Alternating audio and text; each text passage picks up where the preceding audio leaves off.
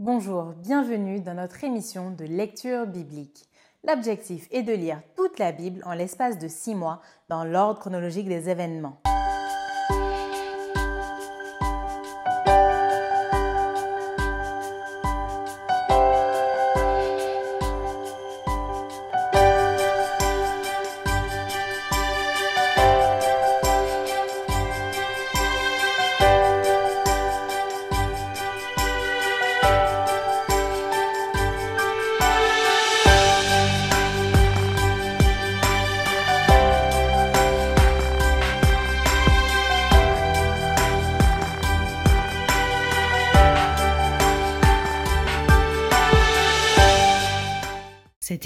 Est proposée par l'Église adventiste du 7e jour d'Évry.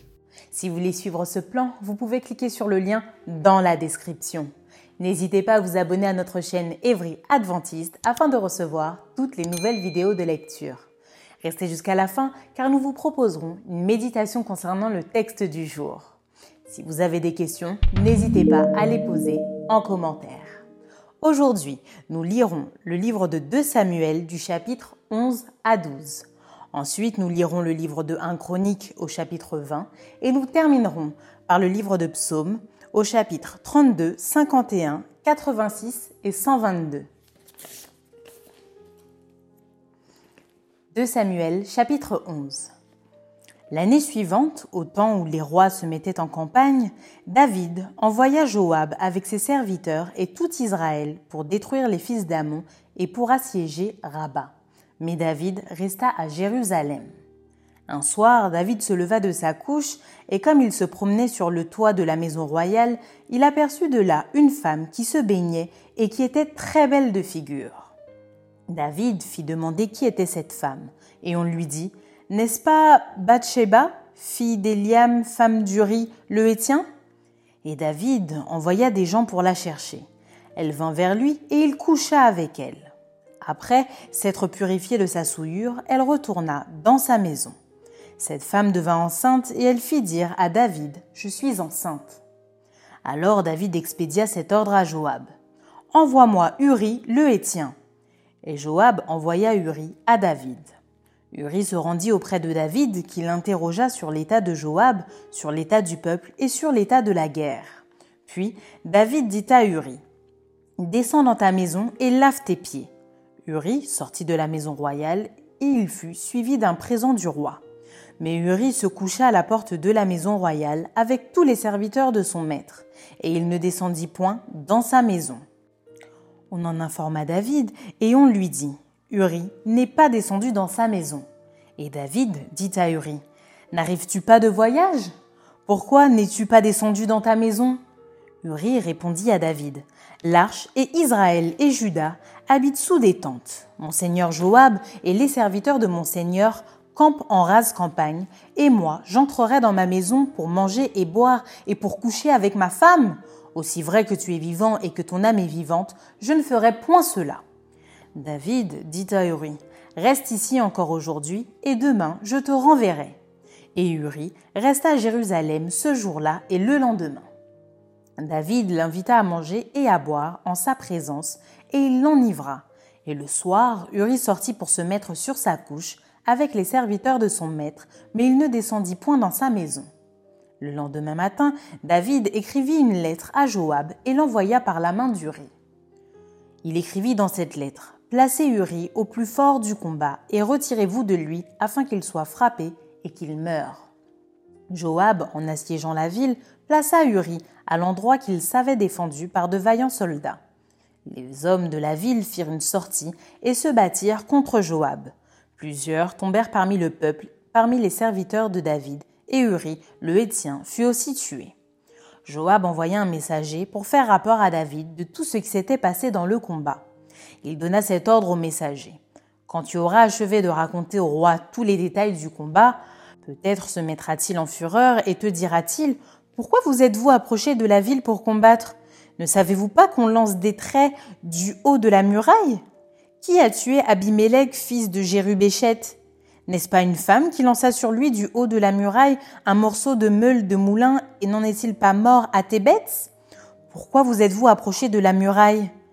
Alors tu diras, ton serviteur Uri, le Hétien, est mort aussi. Le messager partit, et à son arrivée, il fit rapport à David de tout ce que Joab lui avait ordonné. Le messager dit à David, Ces gens ont eu sur nous l'avantage. Ils avaient fait une sortie contre nous dans les champs, et nous les avons repoussés jusqu'à l'entrée de la porte. Les archers ont tiré du haut de la muraille sur tes serviteurs, et plusieurs des serviteurs du roi ont été tués, et ton serviteur Uri le Hétien est mort aussi. David dit au messager, Voici ce que tu diras Joab. Ne sois point peiné de cette affaire, car l'épée dévore tantôt l'un, tantôt l'autre. Attaque vigoureusement la ville et renverse-la. Et toi, encourage-le. La femme d'Uri apprit que son mari était mort, et elle pleura son mari. Quand le deuil fut passé, David l'envoya chercher et la recueillit dans sa maison. Elle devint sa femme et lui enfanta un fils. Ce que David avait fait déplut à l'Éternel. 2 Samuel chapitre 12 L'Éternel envoya Nathan vers David. Et Nathan vint à lui et lui dit, Il y avait dans une ville deux hommes, l'un riche et l'autre pauvre. Le riche avait des brebis et des bœufs en très grand nombre.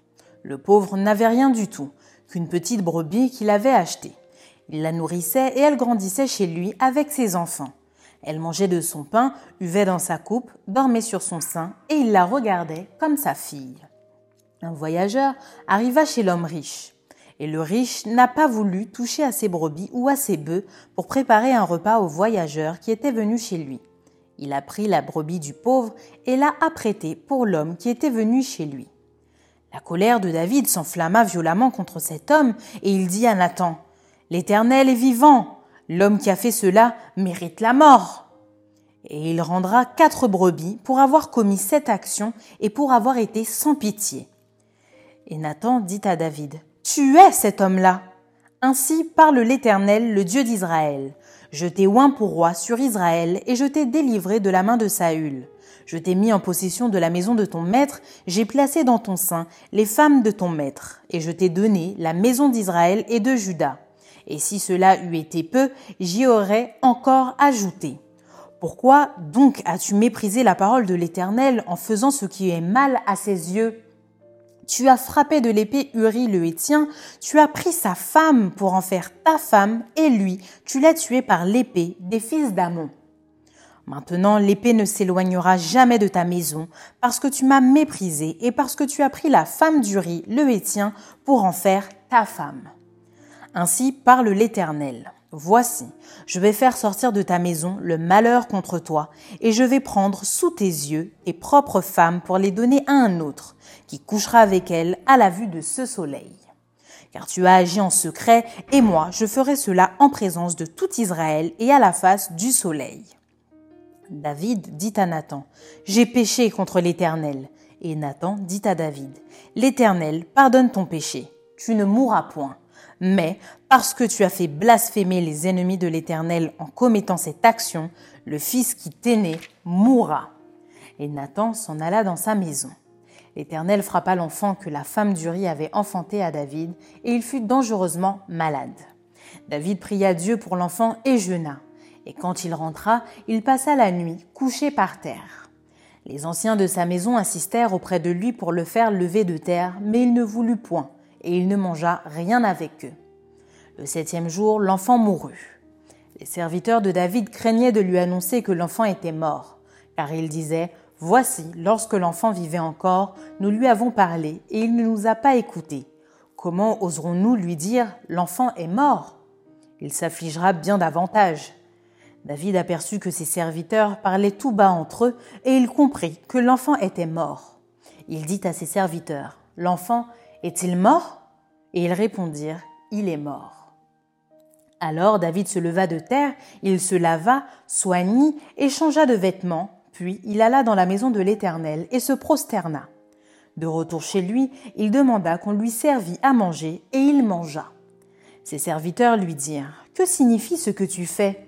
Tandis que l'enfant vivait, tu jeûnais et tu pleurais, et maintenant que l'enfant est mort, tu te lèves et tu manges.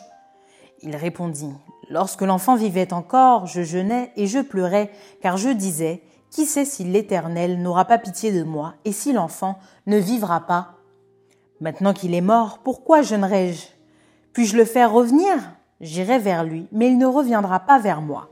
David consola Bathsheba, sa femme, et il alla auprès d'elle et coucha avec elle. Elle enfanta un fils qu'il appela Salomon et qui fut aimé de l'Éternel. Il le remit entre les mains de Nathan, le prophète, et Nathan lui donna le nom de Jédidja à cause de l'Éternel. Joab, qui assiégeait Rabat des fils d'Amon, s'empara de la ville royale et envoya des messagers à David pour lui dire J'ai attaqué Rabat et je me suis déjà emparé de la ville des eaux. Rassemble maintenant le reste du peuple, campe contre la ville et prends-la, de peur que je ne la prenne moi-même et que la gloire ne m'en soit attribuée. David rassembla tout le peuple et marcha sur Rabat. Il l'attaqua et s'en rendit maître. Il enleva la couronne de dessus la tête de son roi, elle pesait un talent d'or et était garnie de pierres précieuses. On la mit sur la tête de David, qui emporta de la ville un très grand butin. Il fit sortir les habitants et il les plaça sous des scies, des herses de fer et des haches de fer, et les fit passer par des fours à briques. Il traita de même toutes les villes des fils d'Amon. David retourna à Jérusalem avec tout le peuple. 1 Chronique chapitre 20 L'année suivante, au temps où les rois se mettaient en campagne, Joab, à la tête d'une forte armée, alla ravager le pays des fils d'Amon et assiéger Rabat. Mais David resta à Jérusalem. Joab bâtit Rabat et la détruisit. David enleva la couronne de dessus la tête de son roi et la trouva du poids d'un talent d'or. Elle était garnie de pierres précieuses. On la mit sur la tête de David qui emporta de la ville un très grand butin. Il fit sortir les habitants et il les mit en pièces avec des scies, des herses de fer et des haches. Il traita de même toutes les villes des fils d'Amon. David retourna à Jérusalem avec tout le peuple. Après cela, il y eut une bataille à Gézer avec les Philistins. Alors Sibécaï, le Hushatite, tua Sipaï, l'un des enfants de Rapha, et les Philistins furent humiliés. Il y eut encore une bataille avec les Philistins. Et Elkanan, fils de Jaïr, tua le frère de Goliath, Lachmi de Gath, qui avait une lance dont le bois était comme une ensouple de tisserand. Il y eut encore une bataille à Gath. Il s'y trouva un homme de haute taille qui avait six doigts à chaque main et à chaque pied, vingt-quatre en tout, et qui était aussi issu de Rapha. Il jeta un défi à Israël, et Jonathan, fils de Chiméa, frère de David, le tua. Ces hommes étaient des enfants de Rapha, Agathe, ils périrent par la main de David et par la main de ses serviteurs. Psaume 32 de David, cantique. Heureux celui à qui la transgression est remise, à qui le péché est pardonné. Heureux l'homme à qui l'Éternel n'impute pas d'iniquité et dans l'esprit duquel il n'y a point de fraude. Tant que je me suis tu, mes os se consumaient, je gémissais toute la journée car nuit et jour ta main s'apesantissait sur moi. Ma vigueur n'était plus que sécheresse comme celle de l'été. Je t'ai fait connaître mon péché, je n'ai pas caché mon iniquité. J'ai dit, j'avouerai mes transgressions à l'Éternel, et tu as effacé la peine de mon péché. Qu'ainsi tout homme pieux te prie au temps convenable. Si de grandes eaux débordent, elles ne l'atteindront nullement. Tu es un asile pour moi, tu me garantis de la détresse. Tu m'entoures de chants de délivrance. Je t'instruirai et je te montrerai la voie que tu dois suivre. Je te conseillerai, j'aurai le regard sur toi. Ne soyez pas comme un cheval ou un mulet sans intelligence. On les bride avec un frein et un mort dont on les part, afin qu'ils ne s'approchent point de toi. Beaucoup de douleurs sont la part du méchant, mais celui qui se confie en l'Éternel est environné de sa grâce. Juste, Réjouissez-vous en l'Éternel et soyez dans l'allégresse. Poussez des cris de joie, vous tous qui êtes droits de cœur. Amen. Psaume 51. Au chef des chantres, psaume de David. Lorsque Nathan le prophète vint à lui après que David fut allé vers Bathsheba. Ô Dieu, aie pitié de moi dans ta bonté. Selon ta grande miséricorde, efface mes transgressions. Lave-moi complètement de mon iniquité et purifie-moi de mon péché car je reconnais mes transgressions et mon péché est constamment devant moi. J'ai péché contre toi seul et j'ai fait ce qui est mal à tes yeux, en sorte que tu seras juste dans ta sentence, sans reproche dans ton jugement. Voici, je suis né dans l'iniquité et ma mère m'a conçu dans le péché. Mais tu veux que la vérité soit au fond du cœur. Fais donc pénétrer la sagesse au-dedans de moi. Purifie-moi avec l'hysope et je serai pur. Lave-moi et je serai plus blanc que la neige. Annonce-moi l'allégresse et la joie, et les eaux que tu as brisées se réjouiront. Détourne ton regard de mes péchés, efface toutes mes iniquités. Ô Dieu, crée en moi un cœur pur, renouvelle en moi un esprit bien disposé. Ne me rejette pas loin de ta face, ne me retire pas ton Esprit Saint. Rends-moi la joie de ton salut et qu'un esprit de bonne volonté me soutienne. J'enseignerai tes voies à ceux qui le transgressent et les pécheurs reviendront à toi. Ô Dieu, Dieu de mon salut, délivre-moi du sang versé et ma langue célébrera ta miséricorde. Seigneur, ouvre mes lèvres et ma bouche publiera ta louange. Si tu eusses voulu des sacrifices, je t'en aurais offert, mais tu ne prends point plaisir aux holocaustes. Les sacrifices qui sont agréables à Dieu, c'est un esprit brisé. Ô Dieu, tu ne dédaignes pas un cœur brisé et contrit. Répands par ta grâce tes bienfaits sur Sion, bâtis les murs de Jérusalem. Alors tu agréeras des sacrifices de justice, des holocaustes et des victimes tout entières alors on offrira des taureaux sur ton autel. Amen. Psaume 86. Prière de David. Éternel, prête l'oreille, exauce-moi, car je suis malheureux et indigent. Garde mon âme, car je suis pieux. Mon Dieu, sauve ton serviteur qui se confie en toi. Aie pitié de moi, Seigneur, car je crie à toi tout le jour. Réjouis l'âme de ton serviteur, car à toi, Seigneur, j'élève mon âme. Car tu es bon, Seigneur, tu pardonnes, tu es plein d'amour pour tous ceux qui t'invoquent. Éternel, prête l'oreille à ma prière, sois attentif à la voix de mes supplications. Je t'invoque au jour de ma détresse, car tu m'exauces. Nul n'est comme toi parmi les dieux, Seigneur, et rien ne ressemble à tes œuvres. Toutes les nations que tu as faites viendront se prosterner devant ta face, Seigneur, et rendre gloire à ton nom. Car tu es grand et tu opères des prodiges, toi seul, tu es Dieu. Enseigne-moi tes voies, ô Éternel, je marcherai dans ta fidélité. Dispose mon cœur à la crainte de ton nom. Je te louerai de tout mon cœur, Seigneur, mon Dieu, et je glorifierai ton nom à perpétuité car ta bonté est grande envers moi, et tu délivres mon âme du séjour profond des morts. Ô Dieu, les orgueilleux se sont levés contre moi, une troupe d'hommes violents en veulent à ma vie. Ils ne portent pas leur pensée sur toi. Mais toi, Seigneur, tu es un Dieu miséricordieux et compatissant, lent à la colère, riche en bonté et en fidélité. Tourne vers moi les regards et aie pitié de moi. Donne la force à ton serviteur et sauve le Fils de ta servante. Ô Père, un signe en ma faveur, que mes ennemis le voient et soient confus, car tu me secours et tu me consoles, ô Éternel. Amen. Psaume 122. Cantique des degrés de David. Je suis dans la joie quand on me dit Allons à la maison de l'Éternel. Nos pieds s'arrêtent dans tes portes, Jérusalem. Jérusalem, tu es bâtie comme une ville dont les parties sont liées ensemble. C'est là que montent les tribus, les tribus de l'Éternel, selon la loi d'Israël, pour louer le nom de l'Éternel. Car là sont les trônes pour la justice, les trônes de la maison de David. Demandez la paix de Jérusalem, que ceux qui t'aiment jouissent du repos. Que la paix soit dans tes murs et la tranquillité dans tes palais. À cause de mes frères et de mes amis, je désire la paix dans ton sein.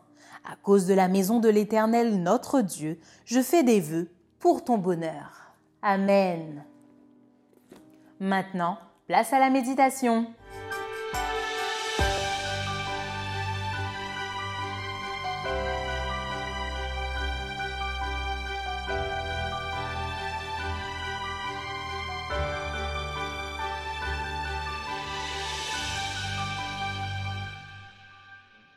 Bonjour chers amis. Aujourd'hui, on va discuter ensemble, on va se pencher sur un texte intéressant. C'est un texte qui est connu, ce sont les chapitres 11 et 12 du deuxième livre de Samuel. Et dans ce passage, eh bien, on découvre une, facette peut-être un peu décevante, sombre, de ce grand personnage biblique qu'est David. Effectivement, dans ces chapitres, eh bien, on trouve un, David au sommet de son pouvoir qui va se faire surprendre par le péché. Il s'agit de l'adultère de David avec la femme d'Uri, Bethsabée. Eh bien, pour situer un petit peu euh, euh, ces chapitres, David est en campagne, nous sommes au début de l'année euh, juive, c'est-à-dire que nous sommes au printemps, et donc il est question ici d'assiéger Rabat, sauf que David, à cette période, alors que normalement il, était auprès de ses armées, eh bien il va faire une pause, semble-t-il, et va rester au palais. Et euh, un soir, une nuit, il n'arrive pas à trouver le sommeil. Il va donc euh, monter sur le toit, sur la terrasse de son palais et apercevoir une femme nue qui prend son bain. Vous connaissez euh, très certainement euh, cette histoire, donc je ne vais pas la reprendre. On sait bien que, euh, eh bien, il va y avoir adultère, mensonge, tromperie, et puis finalement meurtre, assassinat, puisque Uri, l'époux de cette femme, va être assassiné. Je voudrais simplement, eh bien, peut-être analyser ces chapitres dans l'optique du, péché et de comment est-ce que le péché euh, va avancer euh, les différentes étapes euh, de l'avancée du péché dans le cœur humain et qui fait que finalement ce qui arrive à David, eh bien, nous concerne tous. Un passage intéressant d'abord que nous pourrions prendre se trouve dans Romains chapitre 7, verset 14 à 24. Dans ce passage de l'Épître aux Romains, Paul va décrire une loi. Une loi comme par exemple la loi de la gravité, qui fait qu'une pomme, lorsqu'elle s'échappe de sa branche, elle tombe toujours vers le bas. Ici, c'est la loi du péché qui est décrite. Et, David va, en parlant de cette loi du péché, eh bien, il va avouer euh, tout le désordre que produit cette loi du péché dans son cœur et dans sa vie. Il dit au verset 15, Romains 7, verset 15, Ce que je veux, je ne le pratique pas, mais ce que je fais, c'est ce que je déteste. Un peu plus loin, au verset 19, euh, il reprendra, Je ne fais pas le bien que je veux, mais je pratique le mal que je ne veux pas. Et finalement, c'est ce qui est arrivé à, David, qui avait quand même une conscience euh, spirituelle, morale euh, assez aiguë. Mais face à cette loi du péché, il va se retrouver face à ses propres contradictions. Plus tard, lorsque le prophète Nathan viendra le, trouver avec une, une parabole avec une stratégie détournée pour l'interpeller sur son péché, David sera indigné par l'histoire que lui racontera Nathan. Finalement, Nathan lui dira, cet homme, dans l'histoire, c'est toi. Je fais le mal que je ne veux pas. Alors comment, comment fonctionne le péché Quelles sont les, les, les étapes? Quel processus suit-il? On trouve dans l'épître de Jacques une description de ce processus. Jacques chapitre 1, verset 13 à 15. Un texte très intéressant en rapport avec ce sujet. Que personne, lorsqu'il est mis à l'épreuve, ne dise ⁇ C'est Dieu qui me met à l'épreuve ⁇ car Dieu peut être mis à l'épreuve par le mal et lui-même ne met personne à l'épreuve mais chacun est mis à l'épreuve par son propre désir, qui l'attire et le séduit. Puis le désir, lorsqu'il a conçu, met au monde le péché. Et le péché, parvenu à son terme, fait naître la mort. D'abord, cela commence par le désir. quelques mots sur le désir. Dieu a créé l'être humain avec la faculté de désirer. Le désir, c'est ce qui pousse l'homme à aller en avant. C'est ce qui nous fait tous les matins nous lever, avoir envie de manger, de vivre, d'avoir des projets, etc. Nous sommes des êtres de désir. Et le désir est bénéfique, normal. Maintenant, ici, le désir dont parle Jacques, c'est le désir mal orienté, le désir mal placé. C'est ce que ailleurs on va décrire sous le terme de convoitise, c'est-à-dire un mauvais désir, un désir, un désir illégitime. Et donc, ce mauvais désir, c'est ce qui est la base de toute euh, tentation. Le désir va produire une amorce et lorsque cette amorce, cette amorce va m'attirer, va me séduire. Mais est-ce que à ce stade il y a péché? D'après le texte de Jacques, pas encore. Ce n'est qu'au moment où le désir se transforme en décision que le texte dit, verset 15, que euh, le désir va mettre au monde le péché. Et le péché lui-même va faire naître, alors c'est un peu curieux comme expression, mais va faire naître la mort. Et c'est un petit peu ce qui s'est produit euh, avec David. David a été adultère dès l'instant même où il a pris la décision de l'être. Un peu comme ce qu'enseigne Jésus dans Matthieu chapitre 5, verset 27. Celui qui est suivant, celui qui regarde une femme pour la convoiter, même s'il ne s'est rien passé, a déjà commis l'acte dans son esprit. Dans le cas de David, eh bien, euh, il est allé au-delà euh, de la décision puisqu'il a concrétisé cette décision. Et à la fin du processus, il y a eu la mort, la mort du riz. Bien, tous ces enseignements euh, sont très utiles nous, sont très utiles. Pourquoi? Eh bien parce que nous sommes tous euh, concernés par le péché. Et peut-être pour terminer cette euh, petite réflexion, je pourrais prendre euh, la leçon de péché que Dieu fera à Caïn.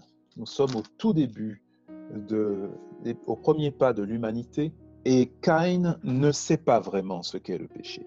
Voilà pourquoi Dieu va essayer de le mettre en garde contre euh, ce phénomène dont, on, dont il ignore euh, l'ampleur, la force. Genèse chapitre 4, versets 6 et 7. Le Seigneur dit à Caïn, Pourquoi es-tu fâché? Pourquoi es-tu renfrogné? Si tu agis bien, ne relèveras-tu pas la tête? Mais si tu n'agis pas bien, le péché est tapis à ta porte et son désir se porte vers toi. À toi de le dominer.